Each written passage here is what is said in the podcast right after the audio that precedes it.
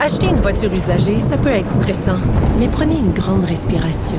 Et imaginez-vous avec un rapport d'historique de véhicule Carfax Canada qui peut vous signaler les accidents antérieurs, les rappels et plus encore. Carfax Canada. Achetez l'esprit tranquille. La Banque Q est reconnue pour faire valoir vos avoirs sans vous les prendre. Mais quand vous pensez à votre premier compte bancaire, tu sais, dans le temps à l'école, vous faisiez vos dépôts avec vos scènes dans la petite enveloppe. Hmm, C'était bien beau. Mais avec le temps, ce vieux compte-là vous a coûté des milliers de dollars en frais, puis vous ne faites pas une scène d'intérêt. Avec la banque Q, vous obtenez des intérêts élevés et aucun frais sur vos services bancaires courants. Autrement dit, ça fait pas mal plus de scènes dans votre enveloppe, ça. Banque Q, faites valoir vos avoirs. Visitez banqueq.ca pour en savoir plus. Dans cet objectif d'enrichir notre conversation nationale, on veut véritablement comprendre comment est-ce qu'on devrait enligner nos systèmes d'éducation qui autrefois étaient très classiques et tranquillement se sont dirigés vers des programmes de plus en plus techniques, de plus en plus enlignés ou en, en lien direct avec les besoins du marché du travail.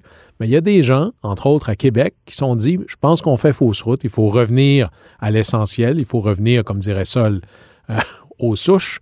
Bien, Raphaël Artaud McNeil est quelqu'un qui a travaillé là-dessus. Il est l'initiateur du programme Le certificat sur les œuvres marquantes de la culture occidentale.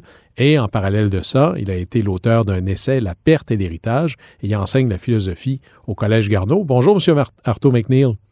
Bonjour, merci de me recevoir. Merci d'être avec nous. Alors, d'abord, expliquez-nous un peu qu'est-ce que ce fameux certificat sur les œuvres marquantes et qu'est-ce qui vous a motivé à créer des programmes qui normalement euh, appartiennent davantage à l'histoire, presque le collège classique, dont on n'a qu'un souvenir lointain? Oui, euh, bien sûr. Là, on remonte à 2008 euh, où ça a été créé. Puis peut-être pour, je me permets juste pour la petite histoire, pour rendre ça peut-être un peu plus clair. Moi, j'ai fait mon doctorat aux États-Unis à Boston College et je me, je me suis lié d'amitié avec des gens qui sont passés par ce qu'ils appellent des Great Books Programs, donc des, des, des, euh, des, programmes qui sont axés sur la lecture de certaines œuvres incontournables, des œuvres euh, classiques. Par exemple, et, quelles seraient ces quelques-unes? Euh, Oh, quelques-unes, disons, euh, au certificat, si je prends l'automne qui a terminé, les étudiants ont lu euh, l'Odyssée d'Homère au complet, ils ont lu la guerre du Péloponnèse au complet, ils ont lu la République de Platon au complet. Là, c'était pour le cours œuvre littéraire euh, 1 dans l'Antiquité, la première session plus Donc la Grèce antique, les œuvres marquantes de la Grèce antique.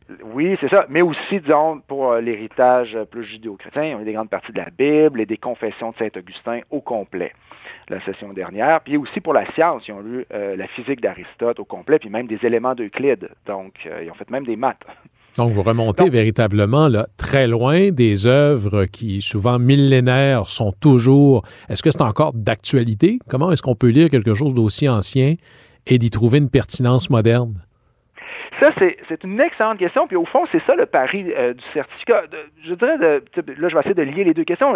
La raison pour laquelle ça a été fondé, c'est que moi, je suis allé en philosophie. Euh, J'aurais bien aimé aussi aller en littérature. J'étais déchiré en toutes sortes d'intérêts, les sciences, la philosophie, l'histoire, la littérature.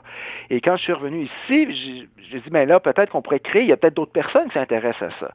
Et donc, souvent, c'est euh, des gens qui qui découvrent des jeunes au cégep, euh, mais pas juste des jeunes au cégep. Il y a du monde qui sont sur le marché du travail, d'autres des retraités, qui ont le sentiment qu'il leur manque un fond de culture générale et qui s'inscrivent, des fois sans trop savoir, comme ça. C'est des œuvres qui ont, toujours qui ont toujours voulu lire, mais qu'ils n'ont jamais pris le temps de lire. Là, nous, on offre un cadre pour faire ça. Et sur la question de l'actualité de ces œuvres-là, c'est ce qui est toujours fascinant, c'est que ça ramène, c'est toujours il y a deux façons de parler de l'actualité, comme aussi il y a deux façons de parler de soi.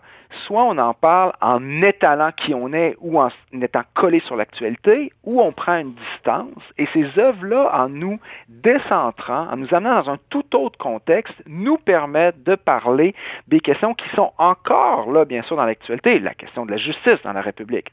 Qu'est-ce que c'est que la justice? La question de l'héroïsme dans l'Odyssée. La question de la mort. La question de c'est quoi une fiction? Donc, on parle de ces questions-là. Et la question, de la mort, de la foi dans la religion, la question de la science, la nature.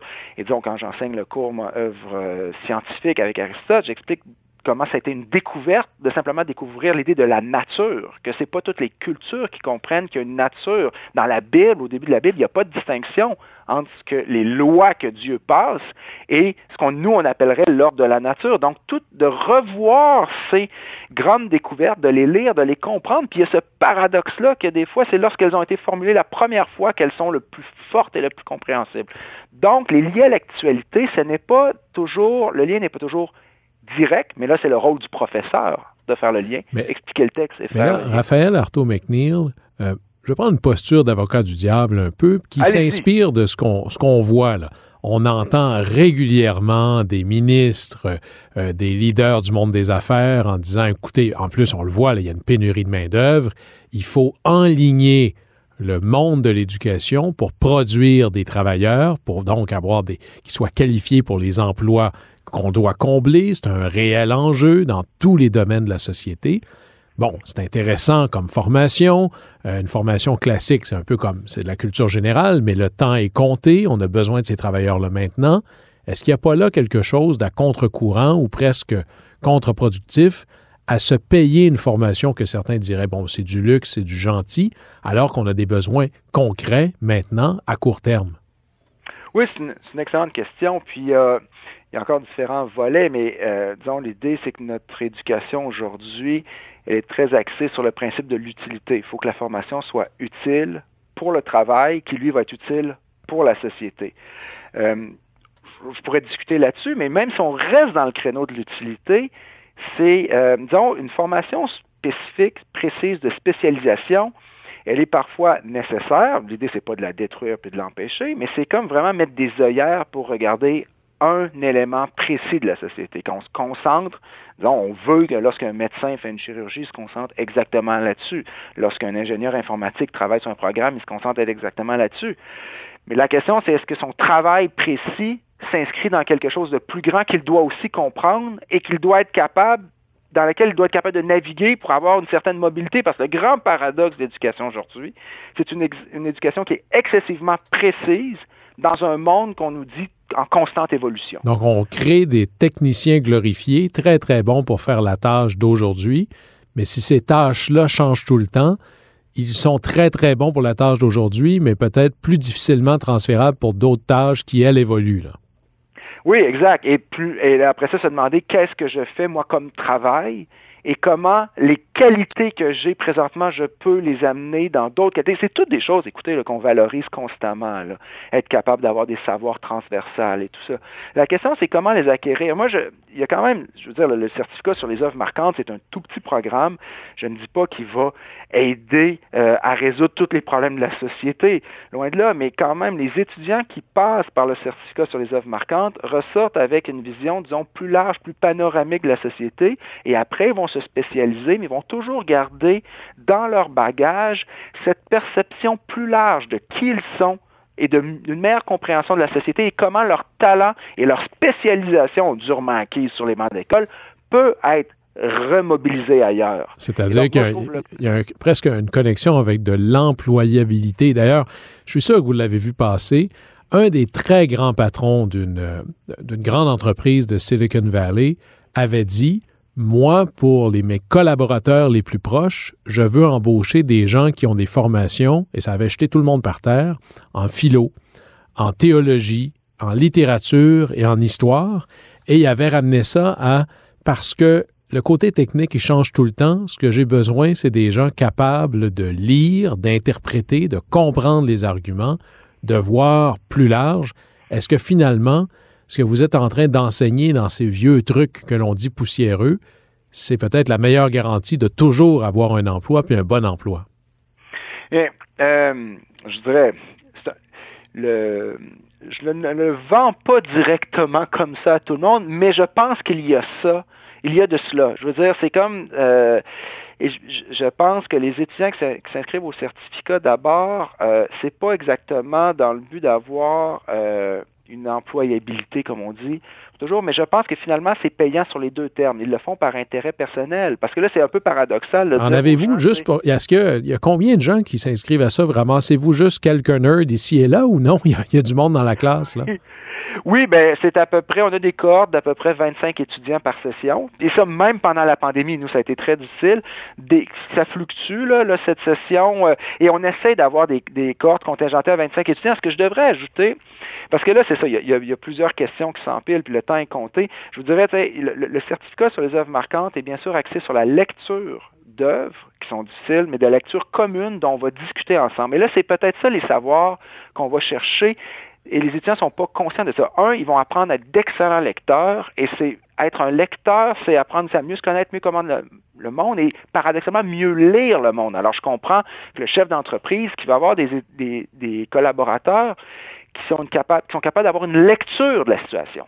Et ça, il n'y a aucune profession, euh, spécialisation qui enseigne ça exactement. Bien sûr que pour comprendre l'économie, d'autres choses, puis ça, c'est des spécialités, mais une lecture globale, une vue, encore une fois, puis là, quand vous dites bien savoir lire, il n'est pas question de faire ses pauses aux virgules, puis de bien lire les mots, c'est de bien analyser la signification, de voir les arguments ici. Il y a quelques arguments qui ont été avancés là, il est repositionné ici. C'est presque de lire, mais avec des yeux en forme de rayon X. Là.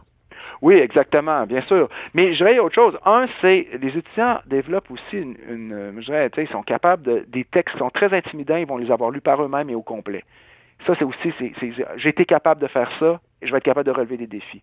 L'autre côté du certificat, c'est on lit les textes ensemble et on en discute et les étudiants dans chaque classe, ils doivent faire des exposés oraux présenter le texte aux autres et en discuter. Donc, il y a beaucoup aussi d'habiletés oratoires qui sont développées, d'être capable non seulement de développer, je suis capable de le lire, je suis capable de l'expliquer, je suis capable d'en discuter.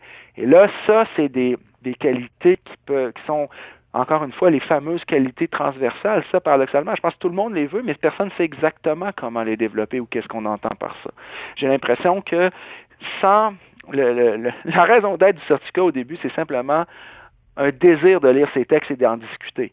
Mais finalement, c'est des choses qu'on développe en, les lisant ces textes et en en discutant. On, va rechercher d'autres qualités qui peuvent être très utiles dans un monde moderne, en accélération. Comme là, tu sais, les professeurs, c'est juste avant Noël, c'était la sortie de ChatGPT qui est un, un, outil conversationnel. Ouais, Est-ce que je pourrais utiliser ça pour faire vos cours sans travailler, là? Je pense que ça fait très difficile au certificat sur les œuvres marquantes dans la mesure où les étudiants, on les connaît beaucoup, puis ils doivent discuter des textes. Donc, ils doivent pas simplement, c'est un peu, je vais le dire de cette façon-là. Vous avez de, plus en plus, on va s'en aller dans un monde où on va avoir des ordinateurs qui peuvent produire des, textes, euh, disons, des analyses de philosophie, des analyses littéraires, et d'autres ordinateurs qui peuvent les corriger. Et donc, la question va être de se poser finalement, pourquoi on devrait faire ça si nous, des êtres humains, on pourrait s'en passer? Au certificat, quand on les discute, les, textes ensemble, quelqu'un qui n'a pas lu, ça servira absolument à rien. Donc, euh, dans, le, au cégep, j'ai beaucoup plus peur, de, ou je suis plus craintif des effets de certaines nouvelles technologies qui sont en train d'arriver. Au certificat, on résiste assez bien parce que il y a vraiment lecture et discussion en groupe. Donc, une compréhension, compréhension rehaussée. En souvent résumé, c'est comprendre à la puissance 10. Dites-moi, euh, alors c'est le certificat des œuvres marquantes de la culture occidentale. Ça se donne à l'Université Laval, c'est bien ça? Oui, bien sûr, oui. Une chose que je voulais, euh, parce que nos auditeurs ne le savent peut-être pas, vous êtes directeur de la revue Argument, qui célèbre cette année ses 25 ans. Alors, une revue d'idées qui a 25 ans d'histoire, c'est quand même pas rien. Est-ce que on peut imaginer qu'il y a un futur pour euh, véritablement les revues d'idées au Québec?